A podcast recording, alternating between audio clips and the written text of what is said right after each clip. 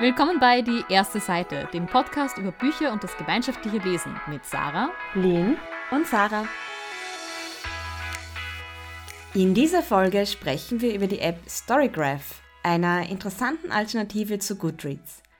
Anschließend besprechen wir das Buch Fruit von Felicia Devin, der erste Band in der Reihe The Gardener's Hand. Und wie immer zuerst spoilerfrei. Genau, fangen wir vielleicht damit an, was ist Storygraph überhaupt? Also Storygraph ist eine App wie Goodreads, aber wurde als Alternative dazu entwickelt, weil Goodreads von Amazon gekauft wurde, betrieben wird. Das Prinzip ist aber genau das gleiche, nämlich dass du trackst, welche Bücher du liest, welche Bücher du lesen möchtest und dass du auch siehst, was deine Freunde lesen, Freundinnen. Es gibt allerdings ein paar Unterschiede, und zwar, dass die Storygraph viel mehr Möglichkeiten bietet, deine, deinen Kommentar zu gestalten, indem du da nicht nur reinschreibst, was dir gefallen hat oder was dir nicht gefallen hat oder was auch immer du reinschreiben möchtest, ähm, sondern dass du auch anklicken kannst, welche Stimmungen dieses Buch für dich hatte, wie der Lesefluss für dich war. Was dann auch bedeutet, dass wenn du dir Empfehlungen von Storygraph holst, du auch extra danach filtern kannst, dass du sagst, okay, du möchtest ein Buch, das von den Stimmungen her romantisch ist, aber auch spannend und es soll ein mittleres Tempo haben. Das heißt, du kannst da viel genauer dir von Storygraph ein Buch empfehlen lassen, als jetzt zum Beispiel von Goodreads. Ein anderer Unterschied ist zum Beispiel auch, dass du bei Storygraph ganz viele tolle Statistiken siehst was du gelesen hast. Du siehst, welche Genres es waren in einem ganz tollen Pie-Chart. Welche Autoren deine Lieblingsautoren sind, sind in einem, in einem äh, Graph noch dargestellt und welche Bücher du wann mit wie vielen Seiten gelesen hast.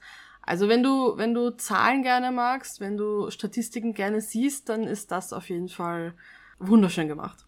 Was mir auch aufgefallen ist und was ich total spannend finde, in Goodreads sieht man die letzten drei, vier Bücher oder so, oder wenn man auf die Bücher, die man auf die Lesewunschliste zum Beispiel hinzugefügt hat. In Storygraph sieht man zwar auch die Lesewunschliste, aber jedes Mal, wenn man quasi auf den Homescreen kommt, sieht man andere Bücher von der Lesewunschliste. Also das wird immer durchgemixt, durchrotiert und ich finde, das ist total spannend mhm. zu sehen, was ich vor äh, zwei Jahren auf meiner Lesewunschliste gelegt habe. Erstens mal, äh, kommen da vielleicht Sachen raus, wo ich mir denke, ah ja, stimmt, das wollte ich lesen. Und zweitens bin ich dadurch viel mehr verleitet, aufzuräumen zwischendurch und zu sagen, okay, ja, das hat mich damals interessiert, aber mittlerweile habe ich was von der Autorin gelesen und es interessiert mich nicht mehr oder was auch immer. Und so kleine Kniffe machen schon, finde ich, einen, einen, geben ein anderes User-Feeling. Was ich gesehen habe, was es bei Goodreads zum Nicht gibt, ist, dass einem auch Personen vorgeschlagen werden, die ein ähnliches Leseverhalten haben, ähnliche Bücher gerne lesen oder generell ja eben ein ähnliches Leseprofil. So quasi, das könnten Freundinnen sein für dich auf, auf Storygraph. Und es gibt auch ein Buddy Read Feature, wo du entweder mit Leuten, die du schon kennst, die eben bis zu gewissen Seiten lesen kannst und Kommentare hinterlassen kannst, so wie ich das verstanden habe, aber wo dir auch Storygraph unbekannte Leute vorschlägt, die eventuell dieses Buch lesen möchten und bereit waren, einen Buddy Read zu machen. Und ich habe auch vor kurzem gesehen, das wäre vielleicht für uns mal interessant, wenn man diesen Plusplan zahlt, den es da gibt, kann man auch angeben, ich möchte mit diesen Personen einen Buddy Read machen und dann schlägt Storygraph dir ein Buch vor, das sich für so einen Buddy Read geeignet wäre. Das sollte man tatsächlich mal ausprobieren. Ich habe generell gedacht, dass wir diese ähm, Bodyread-Funktion mal für uns probieren sollten, wie das funktioniert, wenn du dann nur deine Kommentare reinschreibst. So, wir, wir haben schon ein relativ perfektes System mit unseren Sprachnachrichten. Ja, weil ich habe, wir haben das ja, ich habe ja tatsächlich das für einen Bodyread Lane, den wir gemeinsam gemacht haben, angelegt. Das war das, ähm, die, die, der andere Evelyn-Roman. Uh, the Seven Husbands of Evelyn. The Seven Husbands of the Evelyn, genau. Ganz genau. Die andere Danke. Evelyn. Und wir haben es da nie genutzt, weil eben dieses, okay, wir lesen bis zu dieser Seite und dann hinterlassen wir uns Kommentare halt viel weniger Austausch ist, als dass wir sie ohnehin machen, dass wir uns eben Sprachnachrichten schicken. Aber ich würde einfach mal wissen, wie es ist, wenn man das konsequent macht. Ich glaube, es wäre ganz spannend, sich tatsächlich mal von Goodreads jemanden zuteilen zu lassen und zu schauen, was, ja, wie, wie fruchtbar der Austausch ist. Ob das funktioniert, ob man da ähm, eine coole Erfahrung rauskriegt ich glaube generell, dass man da, dass man da ein paar von diesen Features noch, noch genauer testen könnte, ob sie funktionieren. Ja, mein Eindruck ist, was Goodreads kann, kann Storygraph auch und Storygraph kann halt mehr.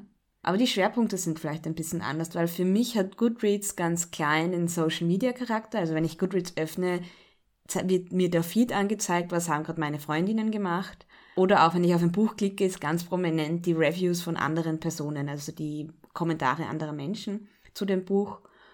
Und bei Storygraph ist eher dieses dein eigenes Leseverhalten im Vordergrund, oder? Also ich kann mir schon den Feed anschauen, was meine Freundinnen machen, da muss ich aber extra hinklicken. Und ich kann mir schon die Reviews von anderen Usern anschauen zu einem Buch. Ähm, aber ich kann zum Beispiel nicht nach Bewertungen filtern. Also ich habe diese Folge auch versucht, ein Stern, zwei Stern Bewertungen anzuschauen und es funktioniert einfach nicht so gut. Und generell ist es auch dieser Lesefluss von Reviews, wie ich es von Goodreads kenne, finde ich bei Storygraph nicht ganz so gut gelungen. Aber kann auch sein, dass das nur weil ich halt ist, weil ich halt Goodreads schon so gut gewohnt bin und es für mich daher komisch ist, mich auf ein neues Layout einzulassen. Ich glaube generell, dass äh, Storygraph mehr auf finde das perfekte Buch für dich fokussiert ist, also dass das irgendwie so ihr Motto ist. Deswegen mhm. auch mit Stimmungen, mit Tags. Sie haben ja auch quasi wenn man sich anmeldet, kann man ja auch mehr oder minder frei eintippen, nach was man sucht. Also sie haben da so, versuchen da irgendwie halt aus dem Klartext quasi herauszufiltern, was deine Präferenzen sind. Weil das halt auch ein Feature ist, das Goodreads so richtig überhaupt nicht kann, wie wir schon festgestellt haben. Also Empfehlungen kann Goodreads nicht geben, außer aufgrund von Bewertungen. Und äh, das sagt Storygraph auch, glaube ich, ganz klar ähm, oder die, die Gründerin von Storygraph, nur weil jemand anderer dem Buch fünf Sterne gegeben hat, heißt das nicht, dass es für dich ein Fünf-Sterne-Red ist. Und nur weil es jemand anderer dem Buch nur drei Sterne gegeben hat, heißt das nicht, dass es für dich nicht das neue Lieblingsbuch sein könnte.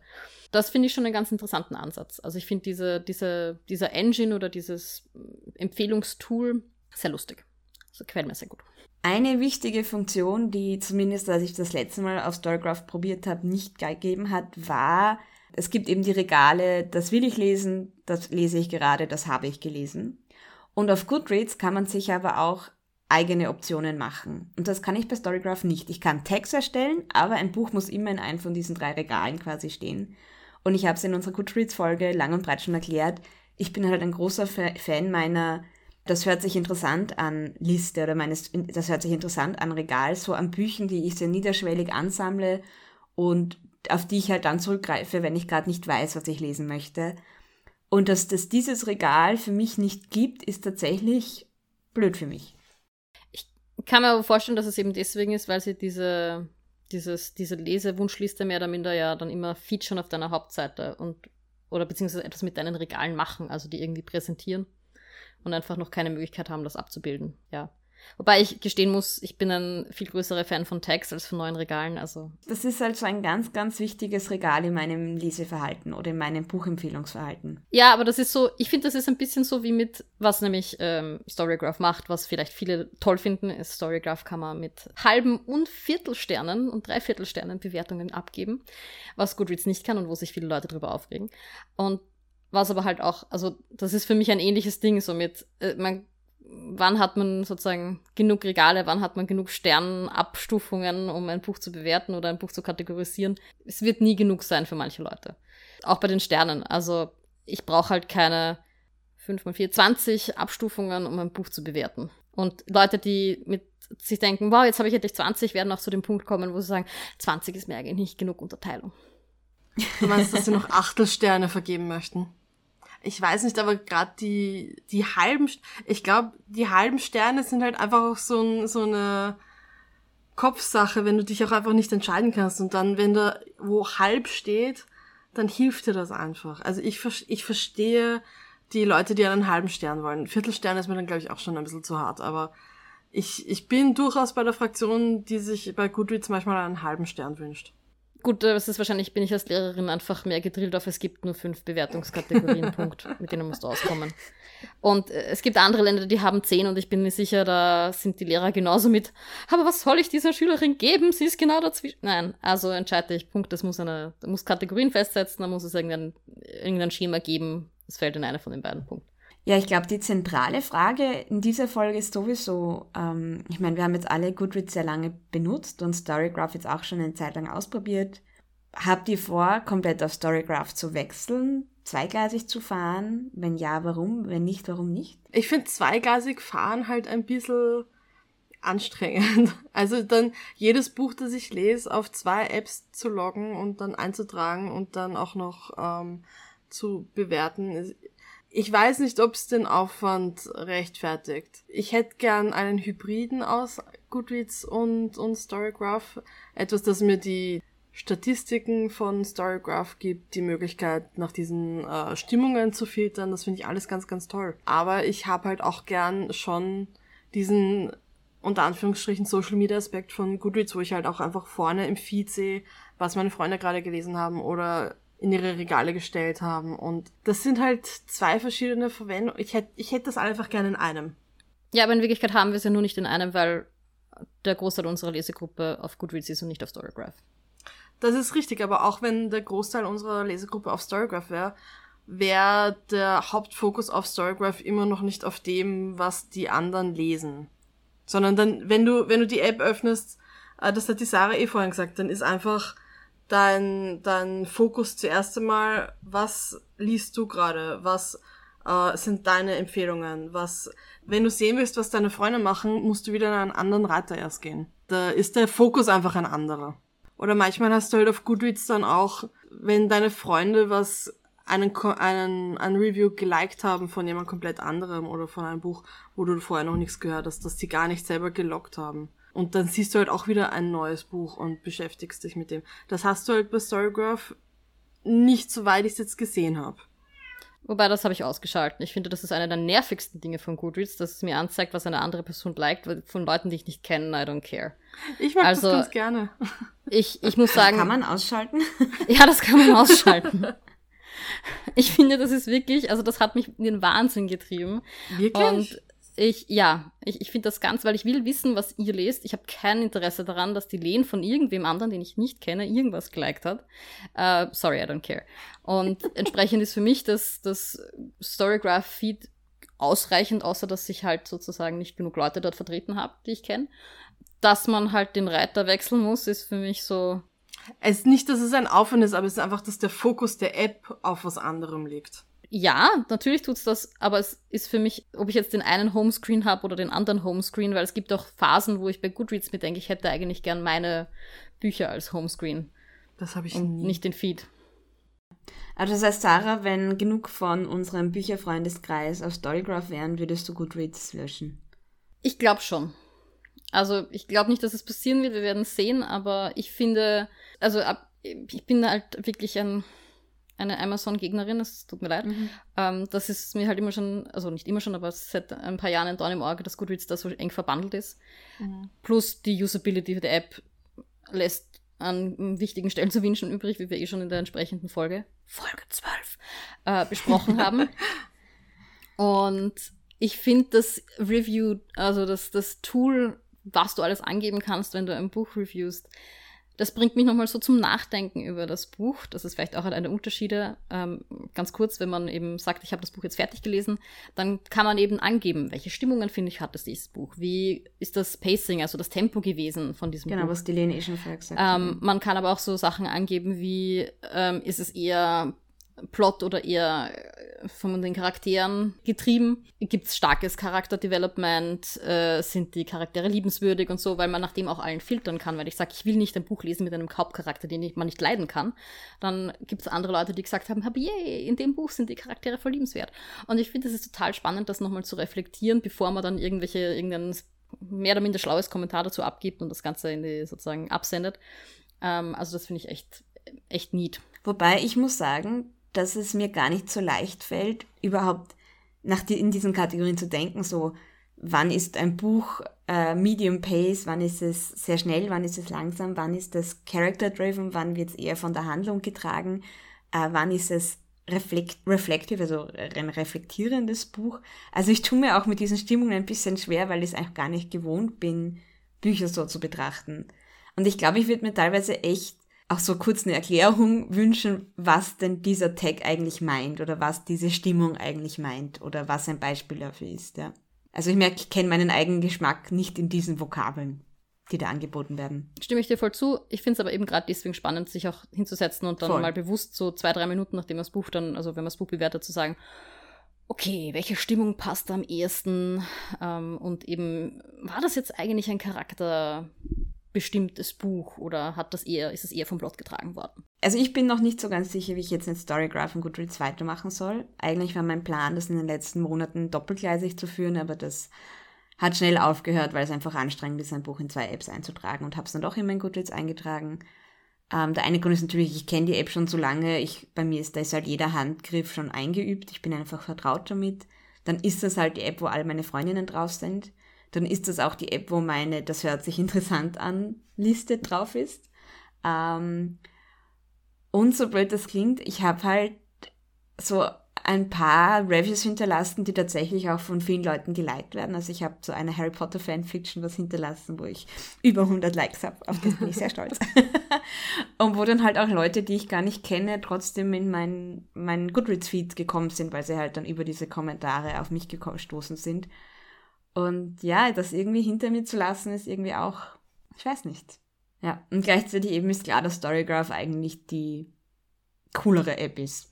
Ganz klar sogar, würde ich sagen.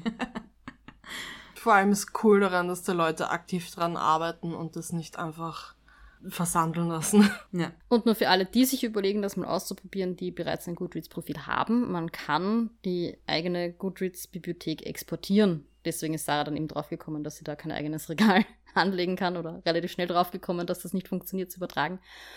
Aber man kann also die eigene Goodreads, den eigenen Stand der Goodreads-Sammlung exportieren und auf Storygraph importieren, was ich großartig finde, weil sonst, glaube ich, würde dort niemand hinwechseln, der ähm, von Goodreads kommt. Ja. Ja, und das ist auch was, das würde ich echt mal empfehlen, einfach auszuprobieren, weil man dann sofort so eine Rückmeldung kriegt, was hat man eigentlich für ein Leseprofil, was für Bücher liest man denn so generell. Ähm, und es ist ganz spannend, das mal so präsentiert zu kommen. Das war ein, wirklich ein Aha-Moment für mich, als dann diese, als dann Storygraph meine importierte Goodreads-Bibliothek quasi analysiert hat. Ja, ähm, ich glaube, vielleicht ähm, spielen wir uns noch ein bisschen mit den Funktionen von äh, Storygraph und schauen, was die noch so zu bieten haben. Vor allem die Body-Reading-Funktion, die uns ja intrigued hat. Aber jetzt schauen wir mal, was uns Storygraph vorgeschlagen hat für diese Episode. Nämlich Thornfruit, wie äh, ganz zu Anfang schon beschrieben. Wie immer beginnen wir mal mit dem ersten Satz und der ersten Seite. Das Buch hat keine deutsche Übersetzung. Ich probiere es jetzt also auf Englisch und dann mit einer deutschen Übersetzung meiner Seite. When F was three years old, a wave had crashed onto the cliffs of Lalwur. Und ich habe das übersetzt mit, als F drei Jahre alt war, brach eine Welle über den Klitten von Lalwur zusammen. Genau. Und das Ganze beginnt also, muss man sagen, zehn Jahre vor der Handlung. Und dann noch einmal ein bisschen vor der Handlung, weil das, als die F drei Jahre alt war, ist eigentlich 20 Jahre vor der Handlung ungefähr. Und äh, beschreibt so ein bisschen eben diese Klippenstadt, über die da eine, äh, so eine Art Tsunami, haben wir es, glaube ich, interpretiert, äh, zusammenbricht. Und ein riesiges Monster anspült. Eine Medusa, wie es heißt, die sich dann herausstellt, eben auch wirklich so eine Medusa-Qualle, aber halt auf Riesenscale. Ich weiß nicht, wie groß die in Erdverhältnissen sind, aber halt ein riesiges Ding, das irgendwie, ja, mehrere Menschenlängen lang ist. Und Vielleicht hätten wir statt zwei Physikerinnen doch eine Biologin mit dem Podcast ja, wirklich. Ein großes Tier. ähm, genau.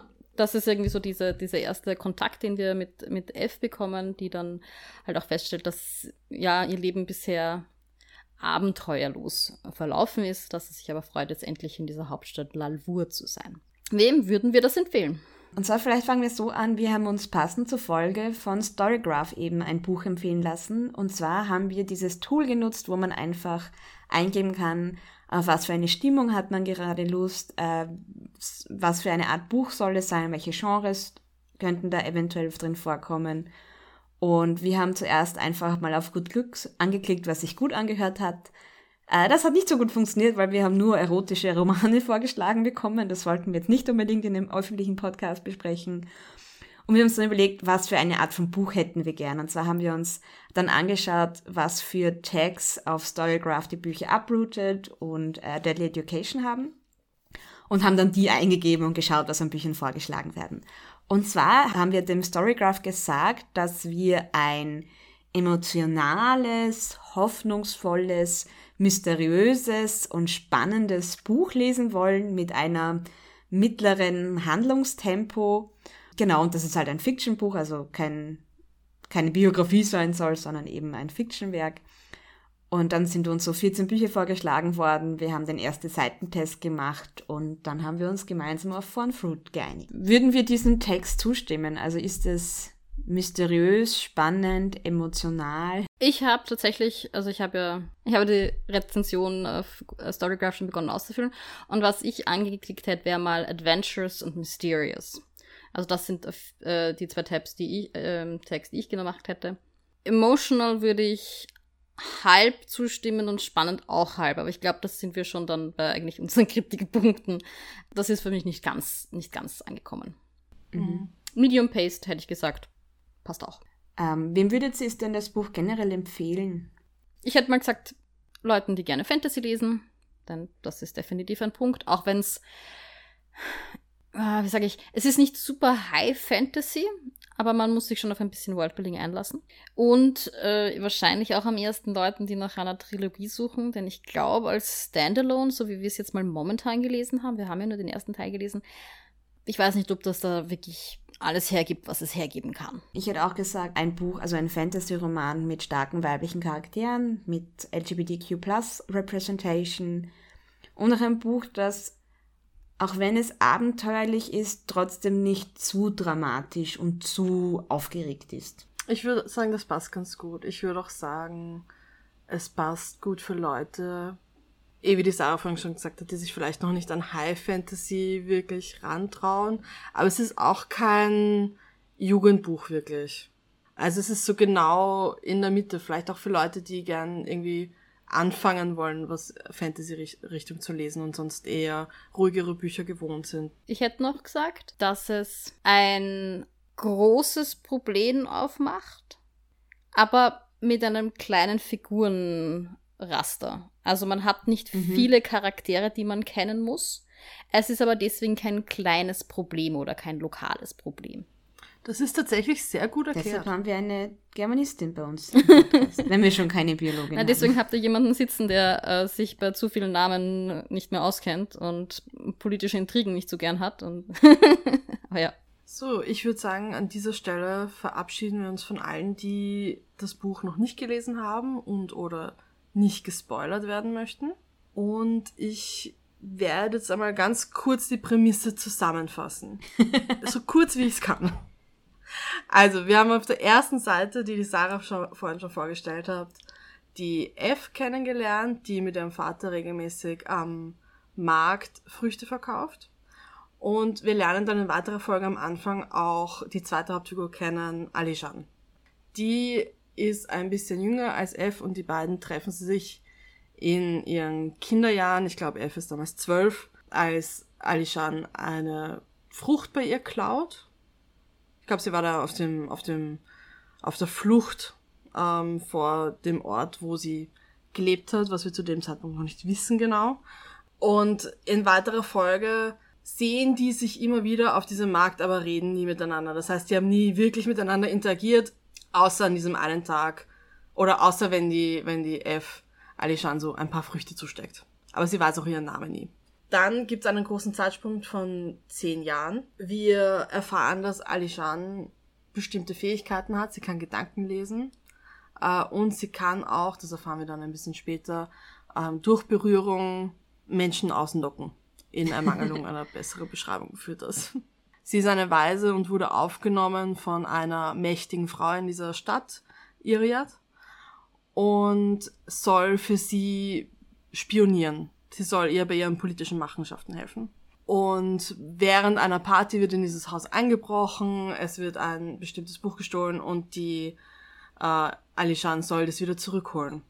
Währenddessen kommt sie darauf, dass dieser Junge, der dieses Buch gestohlen hat, ähnliche Kräfte hat wie sie. Äh, und der warnt sie vor der Iriad und vor ihren Machenschaften und sagt ihr, sagt ihr, dass die Kinder von der Straße wegklauen würde und ihnen ganz furchtbare Dinge antut. Daraufhin nach ein bisschen Soul-Searching geht die Alishan nicht mehr zu ihrer zurück mit diesem Buch, sondern flieht äh, und geht zu dem einzigen, zu der einzigen Person, von der sie glaubt, dass sie ihr helfen würde, und zwar ist das die F. Und dann müssen die beiden eben zusammen mit diesem Buch vor den Handlangern von Iriad fliehen und versuchen in weiterer Folge von diesem Buch, von dem Buch, das wir gelesen haben, das Geheimnis des Buchs, das sie gestohlen haben, aufzudecken. ähm, und dadurch entspielen sich dann noch andere Sachen, sie lernen andere Leute kennen. Das ist so die Prämisse. Ähm, wie hat es euch denn generell gefallen, das Buch? Oder was hat euch an dem Buch gefallen? Ich war gleich am Anfang sehr skeptisch, was das Worldbuilding betroffen hat. Denn die Prämisse dieser Welt tatsächlich, also große Prämisse ist, dass dieser Planet, auf dem wir uns befinden, keine Eigendrehung hat, sondern gebunden sich nur um das Zentralgestirn, also um die Sonne dreht. Das heißt, es gibt keinen Tagesrhythmus, sondern man wohnt quasi im Sonnenuntergang oder so oder im Sonnenaufgang, weil das sind die einzigen Orte, wo man auf diesem Planeten leben kann. Die Nachtzeit ist natürlich zu kalt und die Tagszeit ist viel zu heiß da war ich am Anfang skeptisch, weil das nicht gleich klar rausgekommen ist, dass sie tatsächlich mehr oder minder nur in diesem Streifen, äh, mhm. in diesem Tag-Nacht-Streifen, also da, wo der Übergang ist, in dieser Grenze wohnen. Beziehungsweise dann finden wir auch heraus, es gibt eine Stadt, die ist unterirdisch, weil halt sie zu nahe an der, also schon stärker an der Tagseite hinein äh, liegt. Und da bin ich dann wieder rein, habe ich wieder reingefunden, weil am Anfang war es so mit, das Konzept, das kann überhaupt nicht funktionieren und dann so, ah, okay, gut, also wir haben es einfach mit einer Welt zu tun, die einfach nur sehr, sehr dünn an einem sehr sozusagen eingegrenzten Stelle besiedelt ist. Und ich fand das ganz spannend, äh, was das, was sozusagen die, die Überlegungen sind, die da auch rauskommen, wenn wir keinen, keine Eigendrehung von diesem Planeten haben, wenn es keinen Tag-Nacht-Rhythmus gibt, wie das Leben dann aussieht. Wobei relativ wenig damit gespielt worden ist, oder? Also das war zwar da, aber es hat zumindest in diesem Buch noch keine Rolle gespielt, oder? Außer dass ab und zu halt das erwähnt worden ist, dass es halt nicht finster wird, aber. Eine Rolle in dem Sinn, glaube ich, hat es nicht wirklich gespielt, aber ich glaube, dass es eben da, dass es für spannende Settings sorgen kann, weil eben dann die Städte, je nachdem, wo sie liegen, sehr unterschiedliche Bedingungen präsentieren. Ja, aber das wird dann erst in äh, anderen Teilen rauskommen, wenn sie tatsächlich in diese anderen Städte auch kommen, weil im ersten Teil sind wir nur in Blalvur, das eben in diesem Twilight-Streifen quasi ähm, liegt, ähm, wo es noch relativ angenehm ist. Ja. ja. ich muss sagen, ich fand die Welt nämlich an sich auch ganz cool. Ich fand auch die Charaktere cool. Ich fand diese Repräsentation von LGBTQ-Plus-Themen cool. Ich fand es schön, dass wir zwei weibliche Charaktere haben, die Gefühle füreinander haben, dass wir aber auch einen asexuellen Charakter dabei haben, dass wir einen schwulen Charakter dabei haben. Mir hat es auch irrsinnig, also mir hat auch der Charakter der Alishan sehr gut gefallen, wie der geschrieben worden ist. Da können wir eh nachher drüber sprechen. Aber wie gesagt, die zweite Hälfte vom Buch hat einfach nicht mitgehalten für mich. Ich bin da ziemlich bei dir. Ich fand auch die Charaktere waren, waren gerade am Anfang ein, ein starker Pluspunkt. Also mich hat das mit der Welt nicht so gestört, ob das jetzt physikalisch möglich ist oder nicht, oder das, das ist mir egal.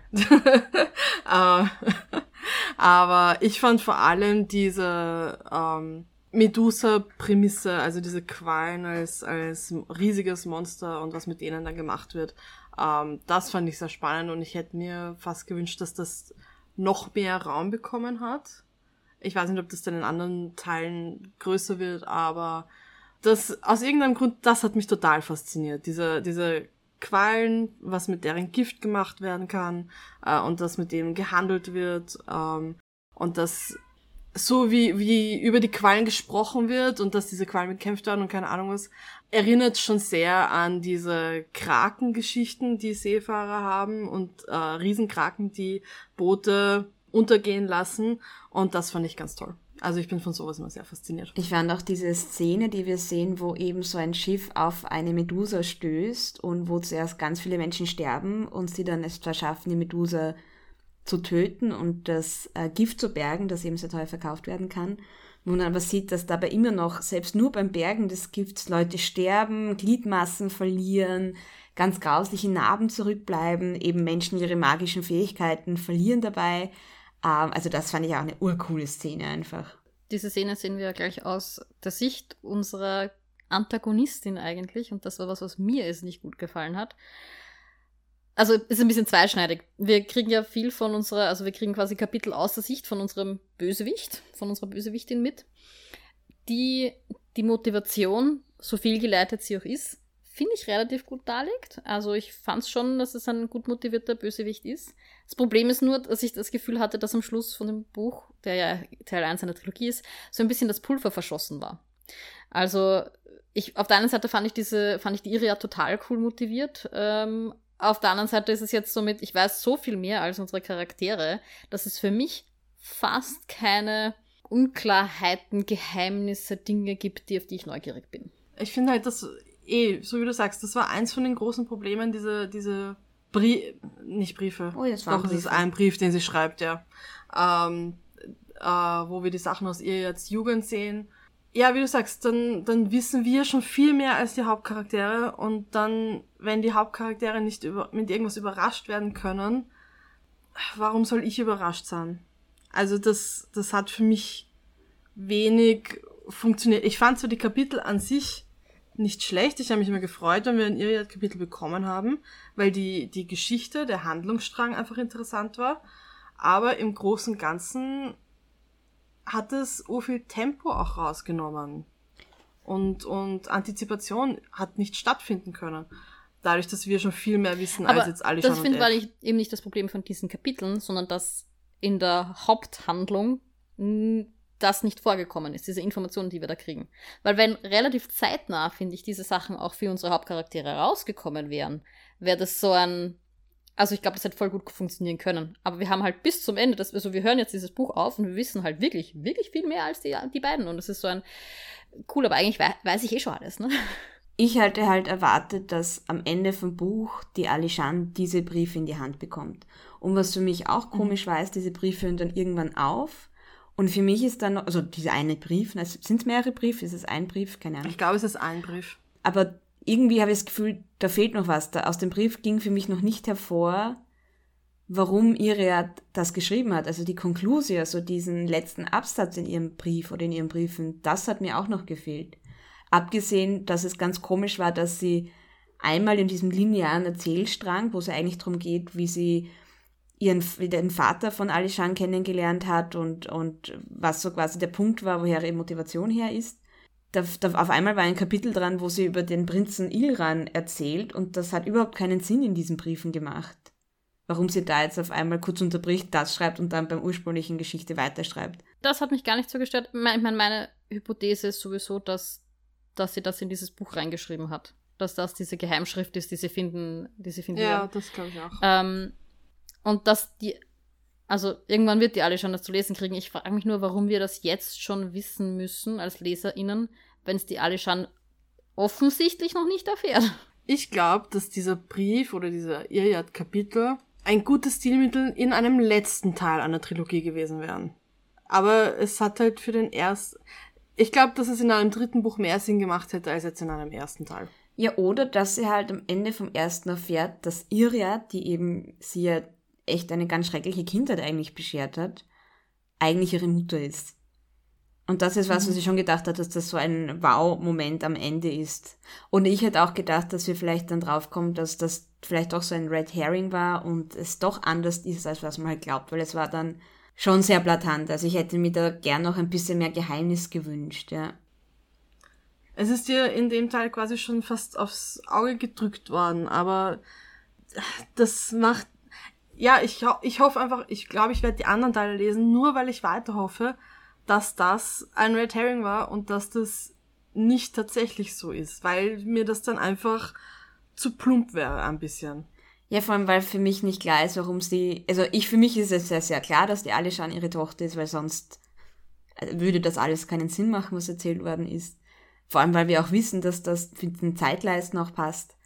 Äh, für mich ist nur nicht klar, warum sie ihre Tochter so schrecklich behandelt hat. Ich meine, das Einzige, war, das war doch deine Theorie, dass äh, die Alishan möglicherweise die, sozusagen, zwar die Tochter von, vom Araf ist, aber nicht von der Iriad, oder? Ja, aber nachdem der Araf da gestorben ist, macht, also geht lange, weil das, wenn, das hätte ich cool gefunden, das hätte viel erklärt, wenn quasi Araf, die Iriad hat, hat Araf hat ja Iriad vergessen, weil Iriads Eltern ihn das vergessen machen haben lassen. Und wenn er quasi wen anders geheiratet hätte, ein Kind bekommen hätte und aus irgendeinem Grund, keine Ahnung, sind sie gestorben, haben das Kind hergegeben, weil es eben unbalanced ist, also magische Fähigkeiten hat. Und Iriot hat so eine schwierige Beziehung dann zu ihr, weil es ist nicht ihr Kind, es ist das Kind einer anderen Frau, aber es ist so das eine, was sie von ihrer großen Liebe hat. Und dann hätte das Sinn gemacht, dass sie, also dann hätte das auch Sinn gemacht, dass die Alishande Iriot wichtig ist und Iriot auch für sie sorgt, aber dass sie gleichzeitig das zulässt, dass die Alishande groß wächst, ohne ihre Kräfte zu, zu beherrschen, zu lernen. Und das heißt, dass sie von anderen Menschen nicht berührt werden kann und dass sie auch nicht lernt, zum Beispiel auf ihre eigenen Gefühle und auf ihren eigenen Körper zu hören. Also sie ist ja da sehr, hat ein richtiges Handicap, Handicap dadurch, dass sie nie irgendwer zumindest angefangen hat, ihr zu helfen, mit diesen Kräften auch umzugehen. Ja. Aber da sind wir vielleicht eben einem spannenden Punkt, und das habe ich jetzt eh schon vorher gesagt.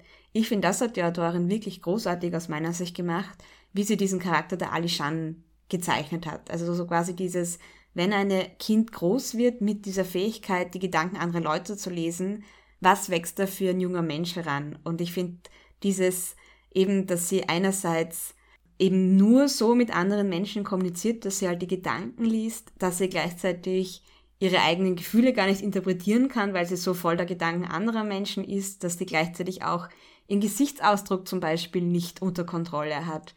Ähm, oder eben auch, dass sie diese eine Gesichtsblindheit hat, wo nicht klar ist, ob das irgendwie kausal oder zusammenhängt mit ihrer Fähigkeit, aber dass sie halt so gewohnt ist, sich auf ihr Gedankenlesen zu verlassen, dass sie zum Beispiel Gesichter gar nicht voneinander unterscheiden, geschweige denn lesen kann. Und das fand ich wirklich spannend ausgearbeitet. Zu 100 Prozent. Ich fand auch, dass die F, nachdem wir sie dann ein bisschen kennenlernen, ein cooler Charakter war. Also so, sie ist halt gro groß für eine Frau und kräftig und kann sich offensichtlich auch verteidigen. Und das beschert so ein bisschen Probleme, weil sie halt nicht zu diesem Weib, also wir befinden uns in einer patriarchalen Gesellschaft und sie entspricht halt nicht zu dem Weiblichkeitsvorbildtypus, wie auch immer. Und der Charakter hat mir auch jetzt nicht gut gefallen. Was mir bei beiden Charakteren ein bisschen gefehlt hat, war die Motivation, dieser Handlung zu folgen. Also die, die Alishan noch eher, weil die ja da wirklich involviert ist. Äh, dass die F da mitmacht, war, ja, die F ist halt ein guter Mensch und hat jetzt über zehn Jahre die Alishan einmal pro Woche gesehen und sich immer gewundert, wer das ist und gefallen tut sie ja auch. Aber, also, so diese, äh, naja, ich kann es, ich, ich finde es also ich find's durchaus realistisch, dass die F, so wie wir sie kennengelernt haben, das machen würde. Vor allem, weil sie auch immer so ein bisschen dieses, glaube ich, Bedürfnis nach, nach Abenteuer schon gehabt hat. Aber wie sich der Plot entwickelt, habe ich gefunden, wurde nicht von den Charakteren getragen. Und das fand ich schade, weil gerade eben die Alishan mhm. ja eigentlich große Motivation oder große Einbindung in diesen Plot hat. Da, da, ja, also da fand ich zum einen die Charaktere cool, aber. Das war generell irgendwie ein Problem, dass die beiden, wie du schon gesagt hast, sie haben nicht viel, viel beigetragen. Manchmal haben sie einfach Glück gehabt und dann haben sie mit den richtigen Leuten geredet, aber niemand hat sich wirklich was überlegt oder geplant oder tatsächlich einen Plan gut ausgeführt. Das ist einfach, ja, wir reden jetzt hoffentlich mit den richtigen Leuten und vertrauen jetzt hoffentlich den richtigen Leuten. Was ja, wenn du wie die Alishan Gedanken lesen kannst, wahrscheinlich ein bisschen einfacher ist, als wenn du es nicht kannst. Aber das ist als, das macht nicht für eine gute Story, zumindest nicht so, wie es da jetzt erzählt wurde. Es war alles ein bisschen sehr, passiv teilweise. Vor allem, sie hatten ja nicht mal ein klares Ziel, weil das war irgendwie so eine Mischung aus, ja, da gibt es irgendeinen Jungen, den kennen wir zwar eigentlich nicht, aber der soll anscheinend umgebracht werden und da gibt es irgendwie ein Buch und das Einzige, was wir von dem Buch wissen, ist, dass sie es viel gelesen hatten. Es geht um Wettererscheinungen, aber vielleicht steckt noch was anderes drin und irgendwo gibt es Waisenkinder, die vielleicht gefoltert werden. Aber ja, dass sie unbedingt, dass die Alishan auch so dahinter war, den Kasrik zu retten, der ja einmal, ich glaube, er hat ja einfach ins Gesicht geschlagen, wie sie sich das erste Mal getroffen haben. Ich meine, ich weiß nicht, was da die Motivation war, dass sie sich dann so reinkängt hat. Das ist so ein, ja, okay, probieren wir es mal, aber wenn es nicht das fand ich schon ganz cool, okay. weil der Kasrik halt der Erste ist, den sie trifft, der ihre Fähigkeiten hat, den sie nicht lesen kann, der aber quasi ihr Spiegelbild mehr oder minder ist. Das heißt, da und plus die, die Person, die, sie umbringen, die ihn umbringen möchte, ist die Frau, der sie ihr Leben lang vertraut hat. Ich fand, das war schon keine schlechte Motivation, aber es war irgendwie so zwischendurch war es dann wieder so mit, okay, aber zuerst gehen wir mal und schauen, ob irgendwie das Buch entschlüsseln kann. das war eigentlich ihr erster Weg, statt zu schauen, okay, schauen wir mal, ob man den Kasrik findet. Da war es auch irgendwie vom, vom, vom Pacing dann off. Also da, finde ich, hat dann das, dieses, das Tempo ein bisschen, dann suchen sie halt ein paar Tage randomly in der Stadt. Oder machen ein paar Tage gar nichts. Ich wollte gerade sagen, sie haben sich ur viel Zeit immer lassen zwischen allem. Das Ganze hat einfach ein bisschen tighter gehört. Am besten ist ja, wie sie einfach in dieses Waisenhaus reinmarschieren und die Priester alle ohnmächtig schlagen und sie wissen, dass da einer entkommen ist, der, los was, der weiß, was los ist. Und was machen sie? Die eine geht woanders hin, die anderen legen sich schlafen. Und dann sind sie überrascht, dass ihre jetzt Handlanger auftauchen und das ganze Ding anzünden. Und nach, kann man nicht zumindest eine Wache aufstellen? Die Suche nach, nach Kasrik ist ja auch so mit, du weißt, wer sie umbringen, wer umbringen soll und du weißt, für wen dieser, der arbeitet und wahrscheinlich, wo er wohnt, weil es ist halt irgendwie der oberste Handlanger von der Iriad. Folgt sie mir mal ein paar Tage? What about that?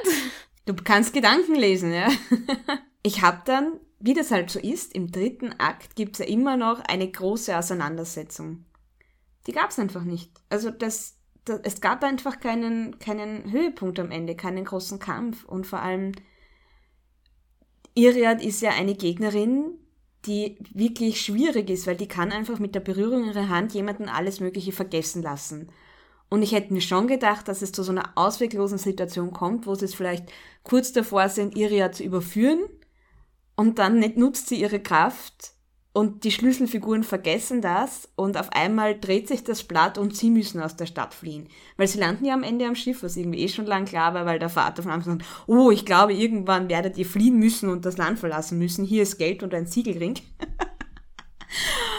Aber das war halt nicht so. Also sie haben das, die Autorin oder die Geschichte hat das Potenzial, die, die Charaktere uns gezeigt haben in der ersten Hälfte nicht, nicht genutzt. Also was ich das Problem hatte, es gab ja zwei Stellen am, relativ am Ende. Das eine eben das Brennende, also dieses ins Waisenhaus einstecken und dass das dann brennt. Mhm. Das hätte ja unser Showdown sein können.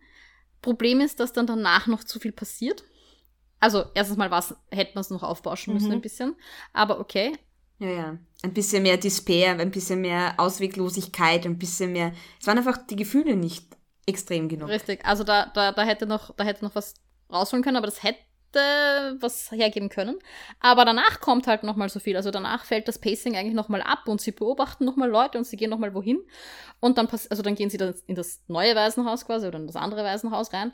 Und auch aus dem, da hätte man theoretisch auch nochmal, wenn man es ein bisschen anders anlegt, ein, ein Finale draus machen können. Aber auch das war dann eigentlich nur noch so ein, es war eigentlich schon ein bisschen der, der Epilog zu der Geschichte. Das heißt eigentlich, die, die Geschichte ist interessant, aber sie ist nicht gut genug erzählt worden. Es hat handwerklich nicht gut ge gepasst. Ich weiß nicht, ob es. Ich glaube, es ist ein strukturelles Problem eher. Ja, aber das würde ich zum Handwerk zählen. Dass du das strukturell gut aufbaust. Dass du, dass du eine Structure verwendest. Eh, ich meine, ich, sozusagen für mich ist der Unterschied, wenn du sagst, es ist nicht gut erzählt worden, ist für mich der Punkt, es ist schon gut geschrieben worden. Also ich war invested. Es war nicht irgendwelche 100 Zeitsprünge wie in Ray Barrow oder sowas, ähm, die mich irgendwie rausholen, sondern es hat einfach nur ein bisschen irgendwie dieses Umf gefehlt. Ja. Mhm. Und ich weiß nicht, ob das eben, wir haben spekuliert, ob das vielleicht daran liegt, dass es irgendwie eine Trilogie ist und dass halt die Handlung offensichtlich sich natürlich ja, über alle drei Teile zieht. Ja, ich weiß nicht, ob man das nicht für, eine, für so ein Buch, das uns richtig abgeholt hätte, anders strukturieren hätte müssen. Dass wir zum Beispiel am Anfang mal nicht wissen, wer der Bösewicht ist und, und, und dieses Waisenhaus irgendwie das Thema ist. Und dann müssen sie fliehen und kommen drauf, oh mein Gott, die steckt dahinter. Mhm. Und ab dem zweiten Teil ist das unser großer Bösewicht, zum Beispiel. Also irgendwie sowas in die Richtung. Genau, weil das ist ja auch eigentlich so Trick 17, wenn man Trilogien schreibt, in, vor allem im Genre des Fantasies. Du hast so eine kleinere abgeschlossene Handlung im ersten Buch und am Ende vom ersten Buch kommst du drauf, dass da noch eine größere Kacke am Dampfen ist und um das geht es dann in Band 2 und 3.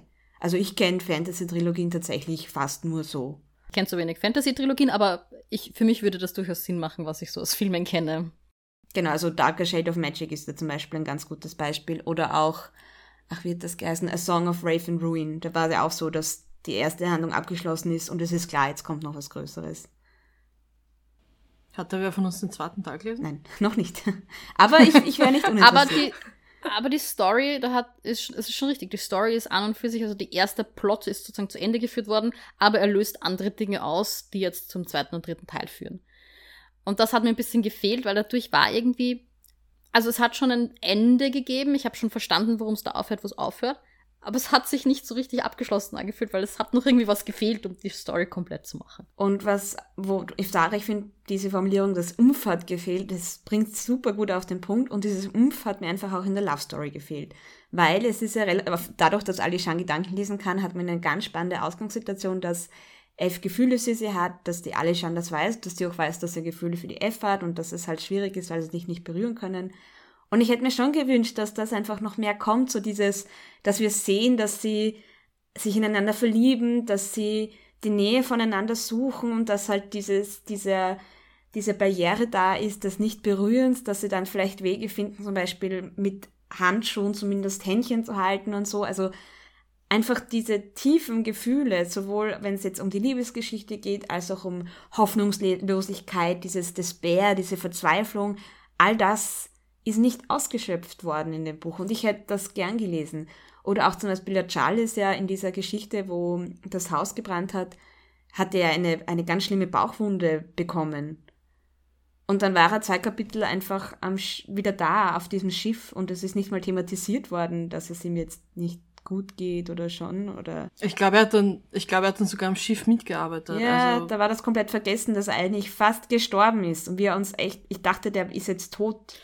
Wobei man dazu sagen muss, dass die Maler ja eine magische Heilerin ist, also. Ja, aber sie kann keine Wunden ja. heilen.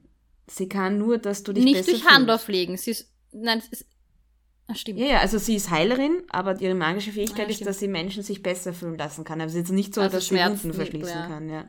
Ja, und das Umf hat mir auch gefehlt, wenn es um die Darstellung der Charaktere geht. Also nicht nur um die Love Story zwischen den beiden, sondern auch, wir haben eigentlich eine extrem gefährliche extrem motivierte äh, Gegenspielerin, vor der man sich so richtig, richtig anscheißen kann, wenn ich das jetzt mal so sagen darf, ähm, weil die eigentlich all, all die Macht hat, also politisch, aber auch in ihrer Fähigkeit. Ähm, wir haben die alle schon, die Gedankenleserin ist, und zwar offensichtlich unter ihrer Art eine der mächtigsten oder eine super starke, kriegen wir suggeriert. Ähm, und keine von diesen Dingen werden so richtig rausgeholt. Mhm. Also ich habe das Gefühl gehabt, wir sehen nie so wirklich, also es wird so thematisiert, ja, der Alishan, ihre Fähigkeit ist so ein Problem, weil sie hört halt nicht auf sich selbst und dann wird sie ohnmächtig. Und, also wir sehen sozusagen all die Downsides von ihrer Fähigkeit, aber wir kriegen nie diesen Moment von, mein Gott, sie ist so cool und badass und das war jetzt so geil. Und das hat mir echt gefehlt. Also das habe ich halt wirklich gerne in meinen Stories und das fand ich wirklich schade, weil ja schon, wie gesagt, von Charles dann auch suggeriert wird, dass sie wirklich mächtig eigentlich ist. Genauso, ich fand ja auch schade, dass das nicht in diese Szene genutzt ist, wo sie diesen Mönch um Rat fragen, was in diesem Buch steht. Und es wird ja so beschrieben, dass Alishan ganz angestrengt wirkt. Und ich war fix davon überzeugt, dass, weil das war aus Fs Sicht, dass Alishan eben auch die Gedanken von diesem Mönch liest und daher mitbekommt, was er vielleicht nicht ausspricht, aber was er sich denkt. Und ich habe die ganze Zeit darauf gewartet, dass sie uns das berichtet und das kam einfach nie. Ja, ich glaube, da hat mir auch von der, von der F ein bisschen gefehlt, dieses, dieses immer wieder, also sie, sie, sie war sich das natürlich ständig bewusst, dass die Alishan Gedanken lesen kann. Aber dann gibt es auch diese eine Szene, wo sie durch die Stadt gehen, wo die F dann mit der Alishan eigentlich covertly, also so irgendwie heimlich kommunizieren will. Äh, aber sie dann im Endeffekt sich aneinander zuflüstern und somit, zumindest die Alishan kann deine Gedanken lesen. So, äh, use it. Ähm, ja. Und wie gesagt, auch die, die, die Mächtigkeit der Gegenspielerin. Also vor der habe ich mich nie so gefürchtet, wie zum Beispiel, also wir haben eh schon über Uprooted erwähnt, dass wir eigentlich von dem ein bisschen ausgegangen sind, von der Stimmung. Mhm. Und ich meine, der Gegenspieler, da haben wir uns wirklich ins Hemd gemacht. Ja, also das war extrem creepy und gut gemacht. Und ich finde, die Iriad hätte total das Potenzial gehabt, genau so zu sein. Was ich auch so ein bisschen, wo ich auch ein bisschen skeptisch bin, ist dieses Magic System, weil ich finde ja eigentlich, diese Kräfte, die man haben, ganz interessant. Aber erstens ist mir jetzt immer noch nicht klar, was Alishan jetzt eigentlich wirklich kann, weil einerseits kann sie Gedanken lesen und sie kann aber auch Erinnerungen weitergeben, theoretisch. Dann wird auch diese Unterscheidung gemacht, es gibt quasi Handmagie, also die wirkt, wenn ich jemanden berühre und dann gibt es Gedankenmagie, das eben ohne Handberührung funktioniert. Und ich weiß nicht, hat jeder zwei Dinge, eins so und eins so? Oder was ist jetzt Alishan? Und dann war, genau, dann war ja noch dieses Plothole, Sarah, das dir aufgefallen ist, gell? Ja. Also es wird ja beschrieben, dass die Fähigkeiten in Familien weitergegeben werden, was total Sinn macht, also Genetik und so. ähm, und das fällt ihnen noch auf dann, ja, also offensichtlich. Und auch die Iriad kommt ja aus einer Familie, die diese Fähigkeit hatte. Und die Alishan hat ihre Fähigkeit von ihrem Vater und so. Und dann wird beschrieben, dass die diese Kinder, die unbalanced, also die magischen Kinder, oft ausgesetzt werden, weil ihre Familien quasi Angst vor ihnen haben und auch ein bisschen religiöser Hintergrund da ist. Und dann ist es so ein, ja, aber Moment, wenn die meisten von diesen Kindern, also wenn das quasi genetisch weitergegeben wird, warum sind so Familie, viele Familien überrascht, dass ihr Kind magische Fähigkeiten hat? Ich meine, es werden nicht alles Kuckuckskinder sein. Da, das war dann für mich irgendwie ein thematischer Disconnect. Vor allem etwas, was im Buch eigentlich, also es wird im Buch tatsächlich auch angesprochen, dass, dass das über Blut weitergegeben wird. Das ist nicht nur unsere Interpretation gewesen. Dieses Plothole mit den Eltern, dass die nicht wissen, dass ihre Kinder magische Kräfte haben, das wäre mir ohne dich nie aufgefallen, aber natürlich, das macht total keinen Sinn. ja. jetzt ist die Frage, erstens lesen wir weiter und zweitens, wie könnte es eurer Meinung nach weitergehen im Buch oder in der Trilogie? Ich würde schon weiterlesen. Allerdings ist es für mich keine absolute Priorität, dass ich sage, das muss jetzt sofort sein, sondern wenn ich das in einem Jahr erst den zweiten Teil lese, dann ist das auch noch gut. Ich glaube, ich warte dann auf dein, dein Review zu der Fortsetzung und entscheide dann. Okay. ich finde es schwierig, weil gewisse Aspekte haben mir wirklich super gut gefallen und ich finde auch, dass noch von der Story ein paar Dinge offen sind, die man durchaus ausschöpfen könnte. Ja, aber es war halt wirklich die, der dritte Akt obwohl ich gerne gelesen habe, hat mir dann am Schluss was gefehlt. Und wenn das halt in den anderen beiden Teilen auch so ist, dann weiß ich nicht, ob es meine Lesezeit wert ist. Also das ist irgendwie so dieses, ah, da, ja, das, das, ich, ich bin noch im, im Zwiespalt. Ich habe vor allem das gerade jetzt nicht unbedingt das Bedürfnis, sofort weiterzulesen. Und ich glaube, in einem Jahr weiß ich nicht mehr genug, dass ich es dann tue. Mhm. Ich glaube insgesamt ein Buch mit viel Potenzial, das dann zumindest im ersten Teil dieses Potenzial nicht entfaltet hat. Leider. Ja. Und die Frage ist dann immer, schafft sie es dann im zweiten Teil? Lehn berichtet uns dann. ich ich werde ich werd berichten, ja. So, dann noch als letzte Frage zum Schluss. Hat, was sagt ihr zu dieser Storygraph-Empfehlung? Wir wollten ja ein Buch haben, das irgendwie ähnlich ist von der Stimmung wie Uprooted oder ähm, Adult Education. Hat Storygraph das geschafft? Storygraph schon, das Buch nicht. ich würde sagen, es hat so diesen, diesen Mittelraum getroffen zwischen äh, YA Fantasy und High Fantasy, weil das auch Uprooted und, und äh, Deadly Education haben, weil beide sind für mich jetzt keine wirklichen Jugendbücher, ähm, aber es sind jetzt auch keine komplizierten High Fantasy Bücher. Da fällt schon relativ gut rein, aber von der Stimmung her finde ich war es komplett anders ich habe schon da, wo die Iriad vor diesem Waisenhaus steht und die Kinder alle umarmt, das war schon eine Szene, also es gab schon Momente, wo ich mir gedacht habe, uh, jetzt, jetzt kommt's. Also es waren schon dieses, dieses, diese Auswegslosigkeit, die zum Teil in den, in den Büchern ist. Auch die, die coolen weiblichen Hauptcharaktere, die wahnsinnige Fähigkeiten haben, waren da. Sie wurden halt nicht, wie gesagt, nicht rausgeholt. Also ich finde, das Buch, das Fallen Fruit hätte sein können, hätte genau das getroffen, was wir wollten. Aber das war's halt nicht. Vielleicht merkt man da, dass eben Storygraph eben nicht zwischen fünf und drei Sternen unterscheidet, weil eben School, ähm, ähm, Daily Education und Uprooted sind für mich so vier bis fünf Sterne Bücher und Foreign kann dann nicht so ganz mithalten, zumindest bei mir nicht. Ja.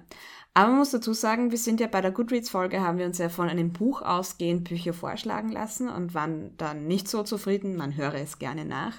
Und ich habe dann geschaut, wenn man A Deadly Education bei Storygraph reingibt und auf Zeige mir ähnliche Bücher kommt, ähm, sind halt eine Vielzahl an Büchern vorgeschlagen worden und die beiden, die ich gekannt habe, war The Ninth House und Uprooted tatsächlich. Und das trifft es tatsächlich ganz gut. Aber es waren auch ganz viele Bücher, die ich noch nie, von denen ich noch nie was gehört habe und die ich noch nie gesehen habe.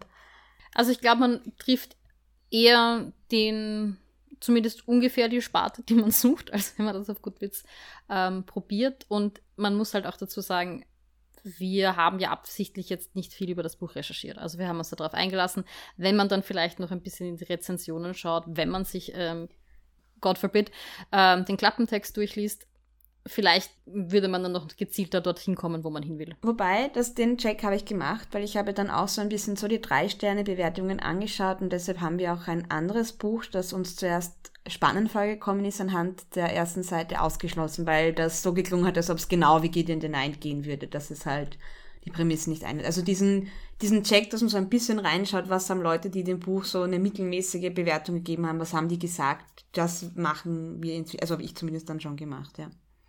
Aber ich finde, im Großen und Ganzen war es trotzdem eine. Also ich bin natürlich ein bisschen, bin schon ein bisschen enttäuscht zurückgelassen worden. Aber die Leseerfahrung selbst hat mir eigentlich sehr gut gefallen und habe ich weniger anstrengend empfunden als andere Bücher, die ich jetzt da vergleichen würde. Also zum Beispiel Ray Raybearer, ja.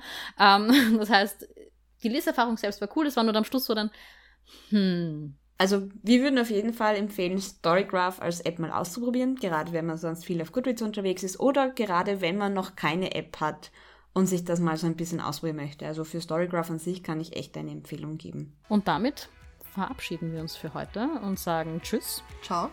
Und Baba.